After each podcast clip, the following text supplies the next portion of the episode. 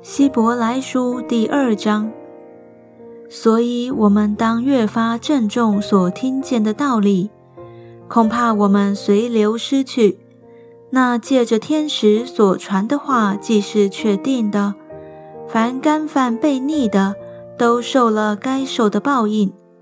我们若忽略这么大的救恩，怎能陶醉呢？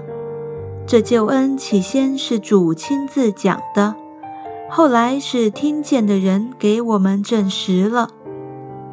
神又按自己的旨意，用神机骑士和百般的异能，并圣灵的恩赐，同他们做见证。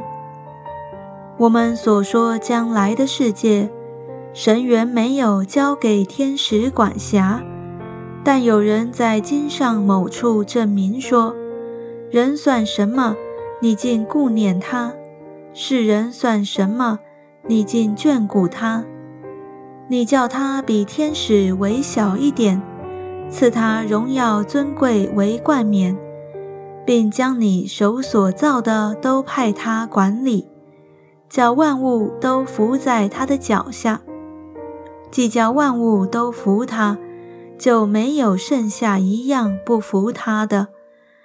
只是如今我们还不见万物都服他。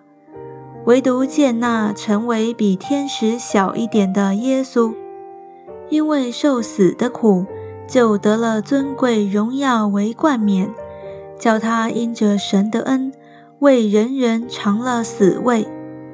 原来那为万物所属、为万物所本的，要领许多的儿子进荣耀里去，是救他们的元帅。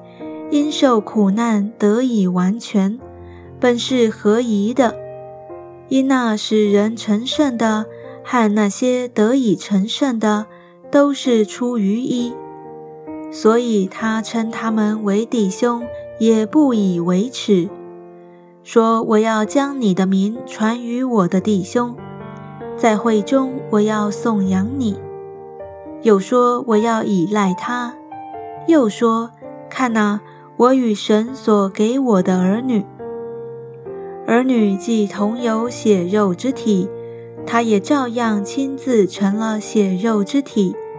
特要借着死败坏那掌权的，就是魔鬼，并要释放那些一生因怕死而为奴仆的人。他并不救拔天使，乃是救拔亚伯拉罕的后裔。所以他凡事该与他的弟兄相同，为要在神的事上成为慈悲忠信的大祭司，为百姓的罪献上挽回祭。他自己既然被试探而受苦，就能搭救被试探的人。